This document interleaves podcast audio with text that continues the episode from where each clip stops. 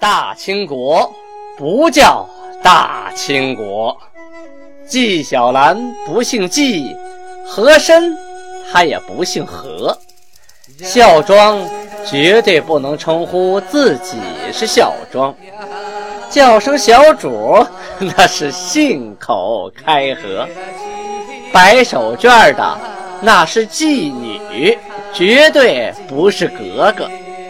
好，今天听俊贝勒播讲一段《青通剑》。听众朋友们，大家好啊！上次咱们说到清太祖天命六年（公元一六二一年），农历二月初三日那天啊，辽阳出现了日晕，一种天文现象。明朝啊，把它当作不祥之兆，赶紧的啊，开始加紧防备，防止金兵。入侵，而金国呢，把它当做上天的旨意啊，就是老天爷让我出兵，嗯，所以努尔哈赤啊，率领诸大王臣，统兵数万，就是几万人，去攻打凤吉铺。凤吉铺在哪儿呢？今天沈阳市苏家屯区陈巷乡凤吉铺村，这个地方啊，呃，很重要。早先的时候啊。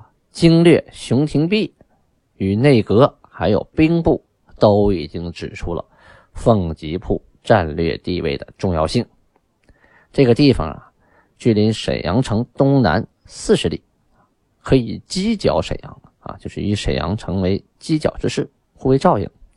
凤吉铺之西南三十里是虎皮驿，虎皮驿呢，就是今天辽阳市北边的十里河。这个虎皮可以犄角凤吉，而凤吉东北距抚顺，西南距辽阳，各九十里啊，不到一百里地啊，就是不到五十公里啊。所以啊，这个骑马呀，他不出半日肯定就到了。如果敌溃辽阳，或入抚顺，或入马根丹，就是抚顺县旧兵乡的马根丹村，都可以。从凤吉铺出兵进行拦截，啊，如果不守凤吉铺，那沈阳城就孤单了，孤立了；不守虎皮，那凤吉铺就孤立了。哎，三方鼎立，各设重兵两三万人，即可不易为敌汉。意思是说呀，这样敌人就不会轻易的啊动得了我。三足鼎立。成三角之势，互为照应。哎，这几何的原理用到战略上了哈。金国的大兵啊，快到凤吉铺的时候啊，这边的守军早已就准备好了，因为他们一出来，早就有细作啊，探马就来报告了。明朝的金军副使叫高初，誓死守关，就是我与城池共存亡。当然了啊，他肯定是有准备的。谁也不是说共存亡就是我就来送死，那肯定不是。金国的部队啊，列队围城，战车开始往前推了，还是老战术啊。那个战车呀，前面几层的大厚木板，啊，两边有大轮子，后边有两个大把手，几个士兵往前推，咕噜噜，咕噜噜，咕噜噜，后边藏着扛着弓箭手啊啊，藏着云梯兵，这个。战车往前那么一推，刚到一定距离，这个城墙上啊，火炮齐鸣啊，咚咚咚咚咚咚咚咚咚咚，哎呦，声震如雷呀！因为上面早就准备好了，你一到射程我就放炮啊，炮火十分密集，有长炮、短炮、大炮、小炮，还有那种长火铳。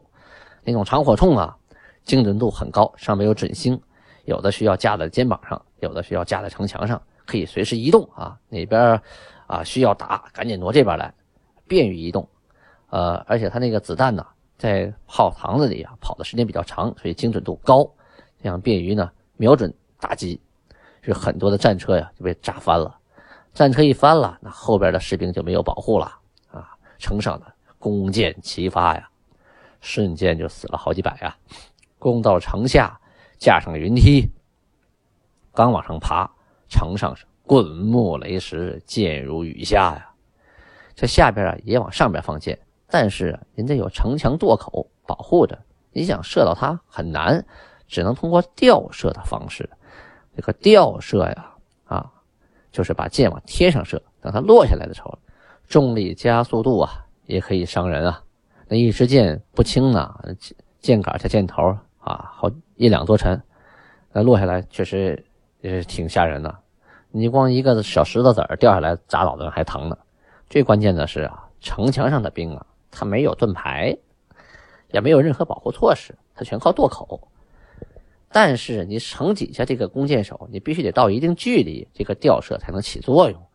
你就达不到一定角度，对吧？这你这个射不到城墙上的人，所以你离城墙很近了。可城墙往下射就不一样了，那是直线呢，箭速快，又准又狠呐。你一往城上爬，箭就下来了；再往上爬，滚木。雷石，各种各种玩意儿吧，哈，反正就是能往下砸的东西，准备了一城墙，就给你招呼。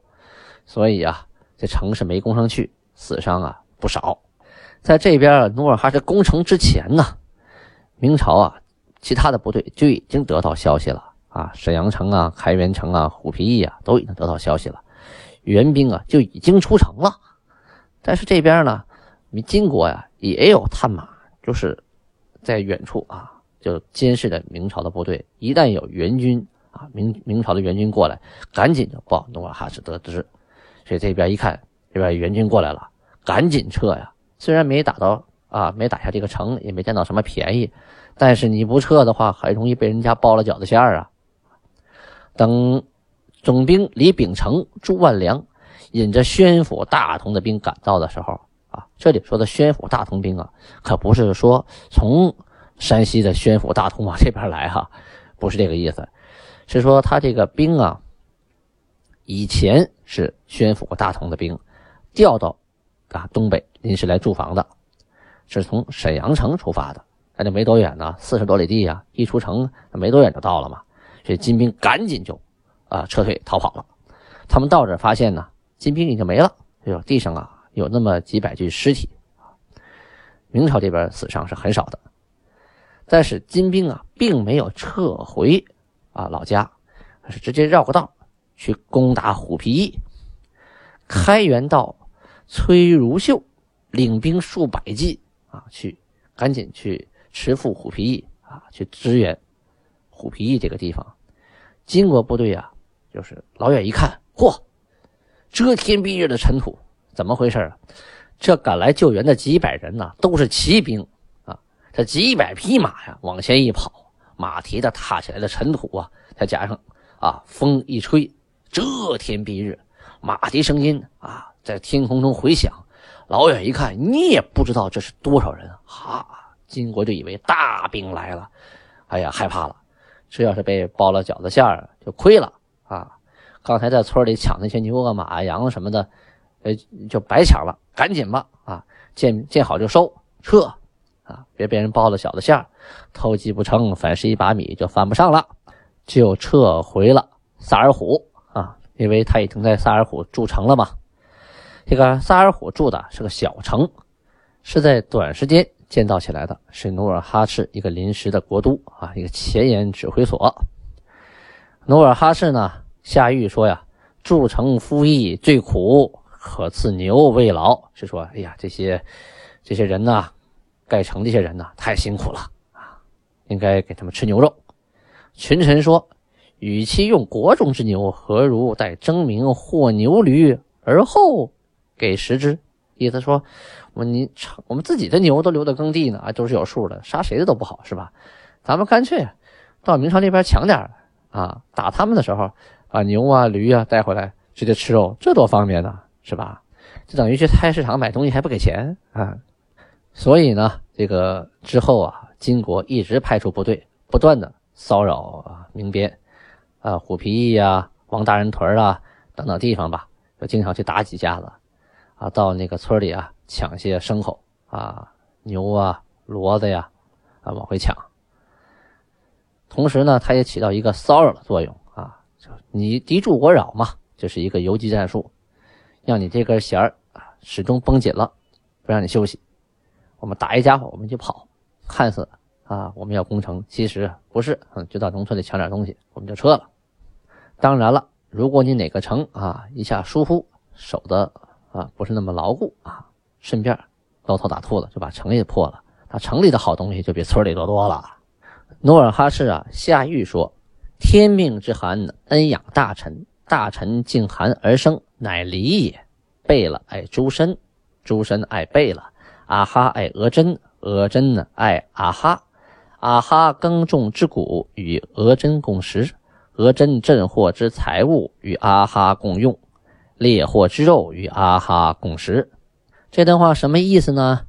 是说呀，我是老天爷啊，命我当这个汗，我用我的恩典养了你们这些大臣，你们大臣应该敬畏我，这是天理。贝勒爱诸身，诸身爱贝勒啊，这里就说到了阶级啊，这个贝勒。在原来女真语里边，就是大人的意思，首领的意思啊，头人的意思。诸身呢，是指普通的女真人，呃，就是自由的女真人啊。他们归贝勒管的。努尔哈赤说呢，这贝勒要爱你手下的诸身，诸身呢也要敬你头上的贝勒。接着又说，阿哈爱额真呢，额真呢爱阿哈，什么意思呢？额真，是主人，就是我们常听电视剧里说的主子。这个阿哈呀，就是奴才。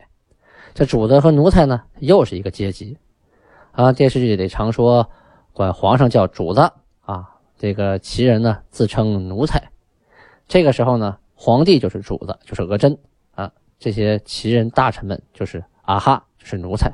等这些阿哈回到家里，他又变成了额真，他的家里这些仆人。家丁啊，手下这些人就变成了阿哈，变成奴才了。比如说他的管家吧，其实就是奴才。可当他的管家回到自己的家的时候，他又变成了额真，他下边还要伺候的人，那些人就变成了阿哈，变成了奴才。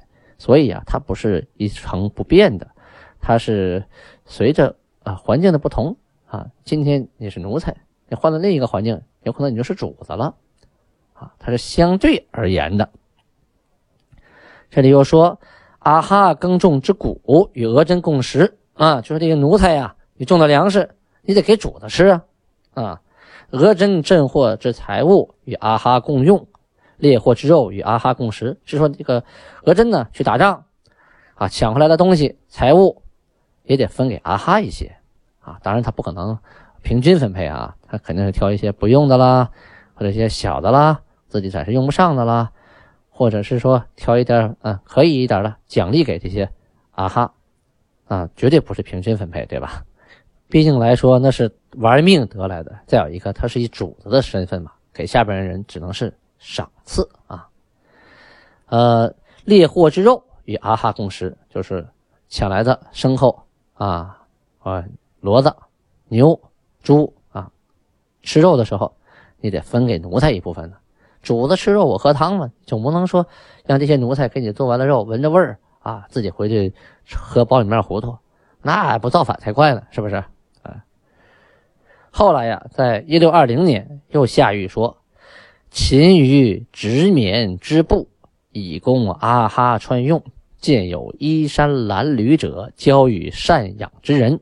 今年绵粮未获前，暂勿上诉。收获之后。”绵粮仍匮乏者，可以上诉。一经上诉，即由虐待之额真收回，给予赡养之额真。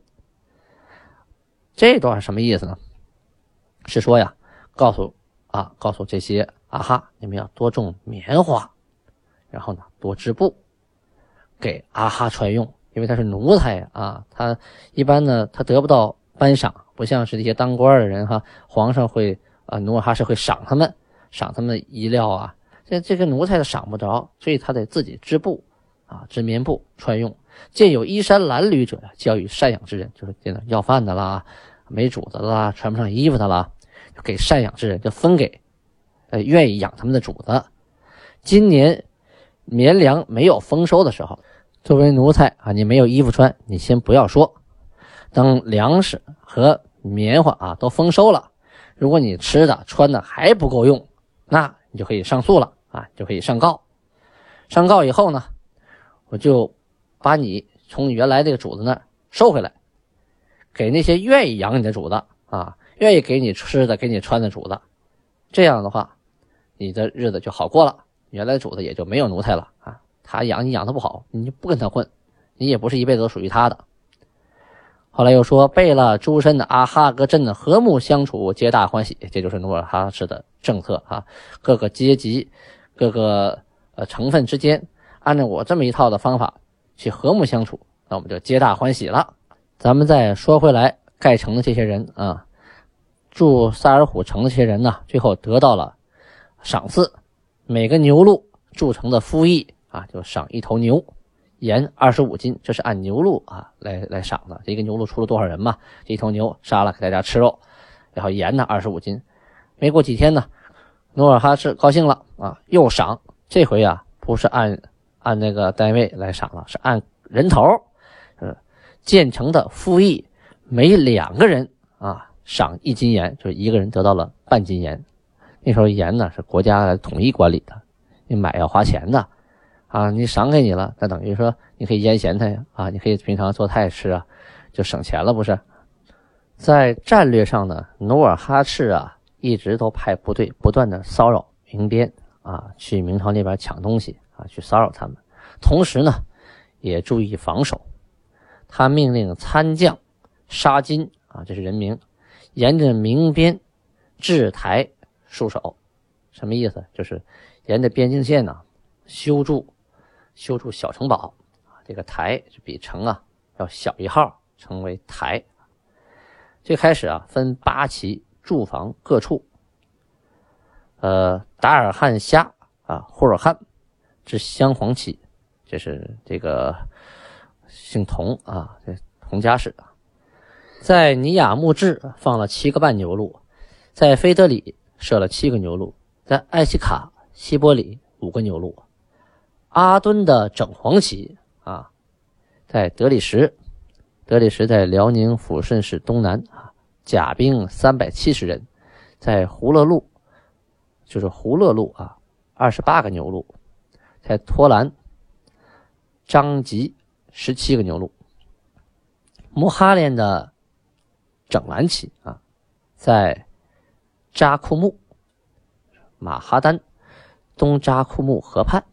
十个牛录，在德特赫啊这个地名六个牛录，在鄂霍五个牛录啊，这里很多地名啊都是过去的地名啊。如果我也没处可以考证，但大概呢都是金国和明朝边界的地方。